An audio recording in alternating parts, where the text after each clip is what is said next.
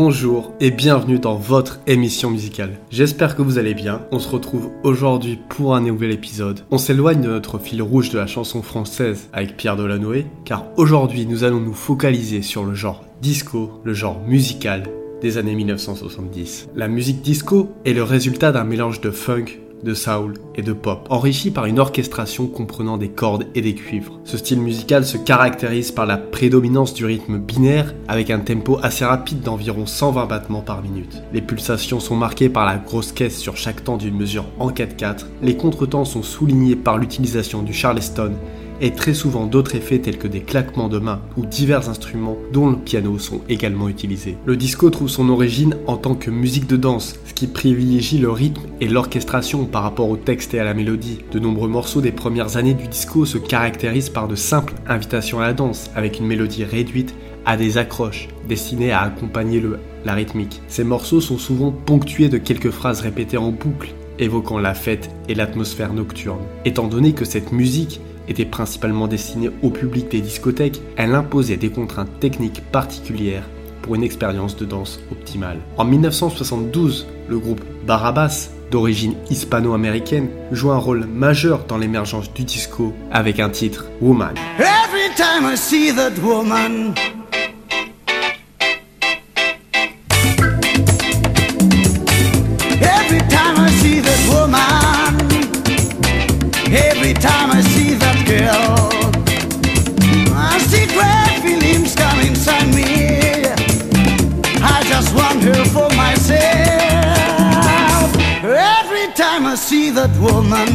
Au début des années 1970, dans les discothèques de New York, notamment dans les quartiers de Brooklyn, du Bronx et d'Harlem, les disques jockeys font le choix de sélectionner des chansons soul ou funk peu connues, mais appréciées pour leur capacité à faire danser le public. Parfois, ils réalisent des remixes en studio pour mettre en avant la batterie et la basse, créant ainsi des rythmes plus entraînants. Ce procédé est connu sous le nom de disco mix. La plupart des morceaux disco demeurent donc expérimentaux, nécessitant la recherche du bon tempo, de la phrase de guitare accrocheuse, ainsi que l'ajout d'arrangements tels que des cordes ou des voix pour enrichir le rythme dansant. Les morceaux sont allongés et agrémentés de motifs cycliques pour captiver l'oreille et inciter à la danse. Le disco, c'est aussi la stylisation du son de Philadelphie, adapté au marché blanc qui représente les trois quarts du marché aux États-Unis. Les discothèques et les radios de New York et de Miami jouent un rôle essentiel dans le lancement et le succès du disco. Par la suite, des artistes comme les Village People se produisent sur des grandes scènes, suivant l'exemple des artistes rock et funk qui les ont précédés. Le proto-disco voit le jour en 1973, marqué par des morceaux tels que Love Stem de Love Unlimited Orchestra ainsi que Saul Makossa de Manu Dibango.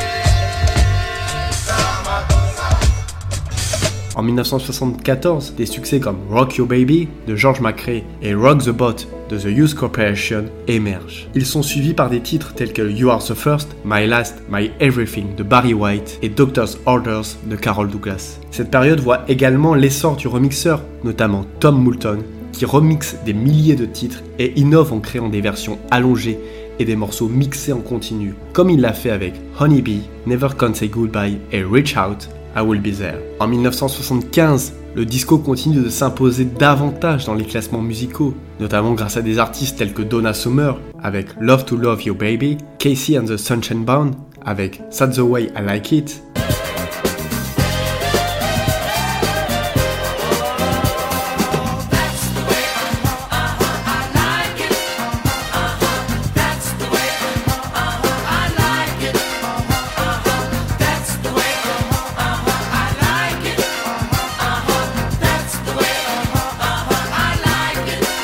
C'est aussi à cette époque que le disco accède à une popularité significative. Gloria Gaynor poursuit son ascension et devient la reine des discothèques, tandis que les Trumps gagnent en reconnaissance dans le monde de l'underground. L'année 1975 voit également le succès de Jive Talking, le premier hit des Bee Gees. À partir de 1976, le disco fait partie intégrante de la scène musicale bien qu'il ne se détache pas complètement du RB, d'autant plus que la Motown commence à s'imposer sur le marché des États-Unis. En 1977, le paysage musical voit l'essor du disco électronique, symbolisé par des morceaux tels que I Feel Love de Donna Summer. Cependant, le véritable essor du disco survient avec la sortie du film La fièvre du samedi soir, présenté pour la première fois le 14 décembre 1977. Ce film, qui reste classé pendant 24 semaines au sommet des charts et se vend à plus de 25 millions d'exemplaires, propulse le disco à un niveau de popularité sans précédent, grâce notamment à la bande son signée les Bee Gees.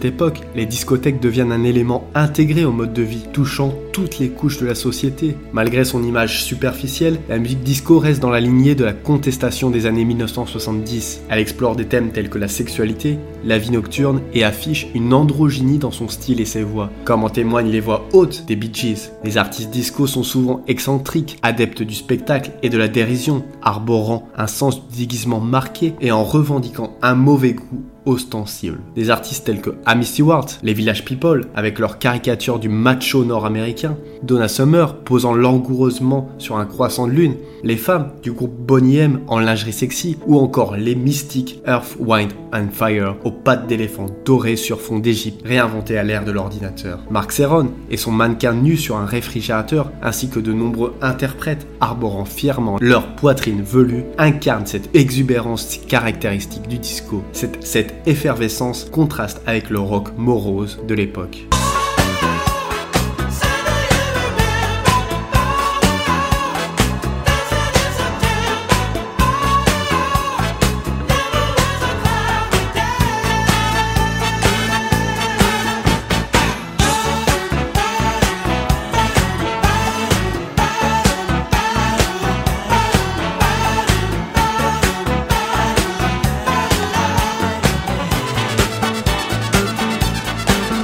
Du disco permet également à des artistes non anglophones d'émerger sur la scène internationale avec des productions à succès venant d'Italie, Peter Jack Band, Revenge en Allemagne avec Donna Summer, Bonnie M avec leur titre Daddy Cool et évidemment Rasputin, puis évidemment en France avec notre Clo-Clo national et ses titres Alexandrie Alexandra, Magnola Forever ou encore Je vais à Rio, puis Dalida.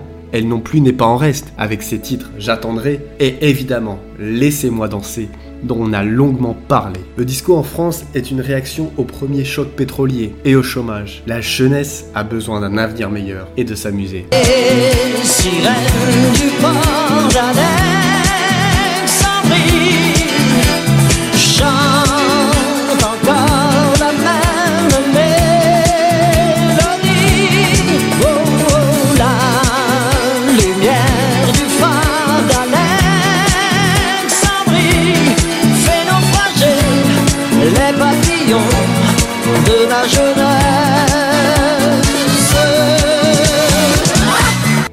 Du disco est tel que même des groupes de rock comme les Rolling Stones, avec Miss You en 1978, Kiss avec I Was Made for Loving You, ou encore Rod Stewart avec son célèbre Do You Think I'm Sexy, se lancent dans ce rythme, suscitant parfois l'opposition de leurs fans. Le groupe Blondie avec Heart of Glass connaît également l'un des plus grands succès à la radio et en boîte de nuit pendant l'apogée du disco.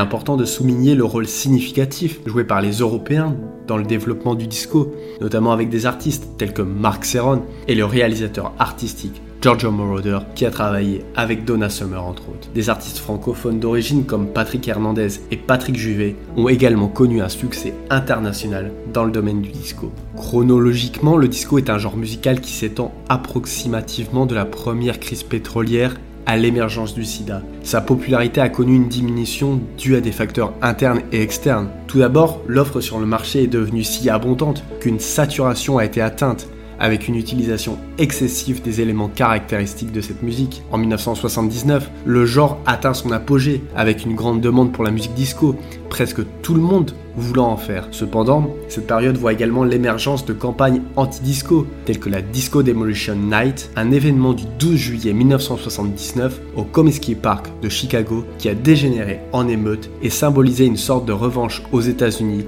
contre les femmes et les noirs qui jouait un rôle essentiel dans le monde du disco. Certains artistes ont également connu Certains artistes ont également commencé à s'éloigner du son disco traditionnel. En 1979, Donna Summer sort Bad Girls, un album qui présente des éléments plus rock, et elle enregistre No More Tears, un duo de variété internationale avec Barbara Streisand. Michael Jackson reçoit également son premier disque d'or en novembre 1979 grâce au succès Don't Stop Till You Get Enough, qui bien que restant disco, apporte une certaine nouveauté.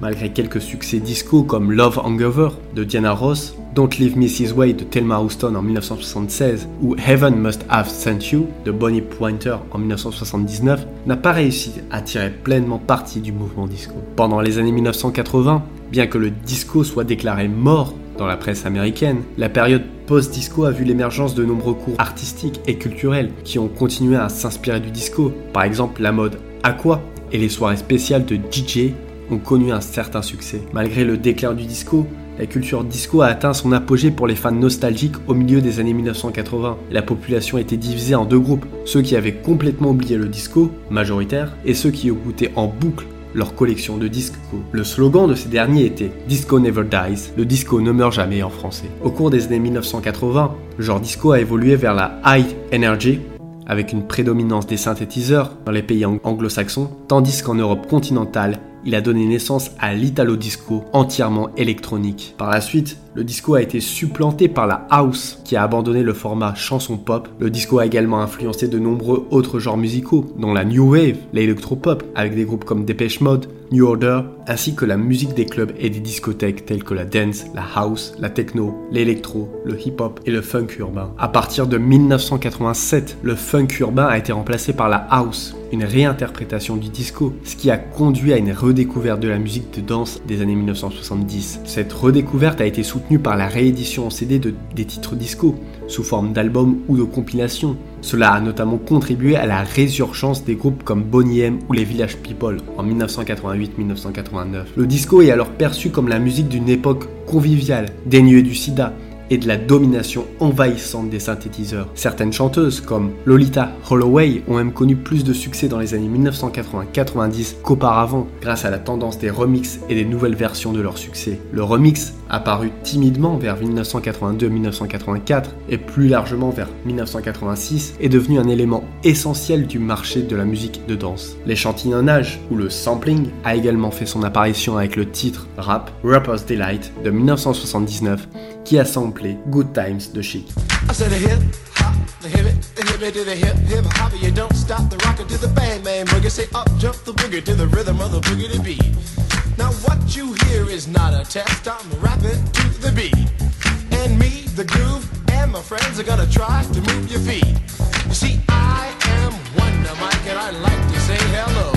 Les reprises des chansons disco par les artistes d'origine ou de nouveaux artistes ont également contribué au regain d'intérêt pour le genre. Cela a, revitalisé, cela a revitalisé des carrières, comme celle de Diana Ross avec I Will Survive. Pour le public, c'était un souffle d'air frais et la demande ne cessait de croître. Certains ont même considéré le disco comme une musique intemporelle. Le genre a également continué à se développer dans d'autres pays, avec une discothèque anglaise qui a produit des standards, ainsi que l'italo disco en Italie, bien que la plupart des groupes de ce mouvement aient des interprètes d'origine anglophone. Les années 2000 ont marqué un renouveau du genre disco avec un regain d'intérêt de la part d'une partie de la population pour la musique des années 1970-1980 en général. Certains vont jusqu'à parler de la renaissance du disco. Cette résurgence a incité les maisons de disques à produire de nouvelles compilations et même des remixes des plus grands tubes du genre, ainsi que des morceaux moins connus. De nouveaux sous-genres disco ont émergé au XXIe siècle, tels que la disco house et la disco électro. De plus, de nouvelles façons de vivre cette musique se sont développées, notamment chez soi, grâce à Internet,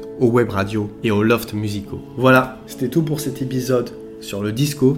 J'espère qu'il vous a plu. Comme d'habitude, n'hésitez pas à le partager, c'est le meilleur moyen d'aider la chaîne. En attendant, moi je vous dis à vendredi pour un nouvel épisode.